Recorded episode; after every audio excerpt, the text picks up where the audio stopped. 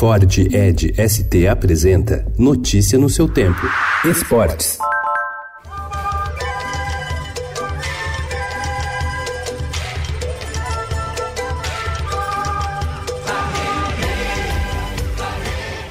Mais do que as vagas olímpicas em disputa, o PAN de Lima, que terá amanhã sua cerimônia de abertura, servirá ao time Brasil como um termômetro para avaliar o nível dos atletas projetando os Jogos de Tóquio em 2020. Mesmo sem muitas estrelas dos Estados Unidos, o foco do Brasil no Peru é fazer uma boa campanha em tempos de vacas magras no esporte nacional.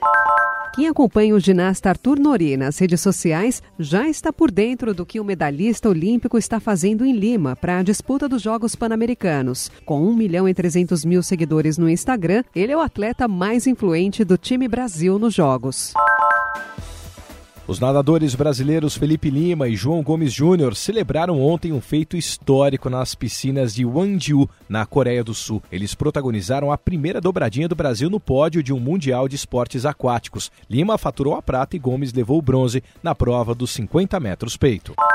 O sinal de continência no pódio dos Jogos Pan-Americanos em Lima está liberado para os atletas brasileiros que recebem recursos da Marinha, Exército ou da Aeronáutica dentro do programa de alto rendimento ligado ao Ministério da Defesa. O gesto gerou polêmica e chamou muita atenção no PAN de Toronto em 2015, mas tornou-se comum desde então.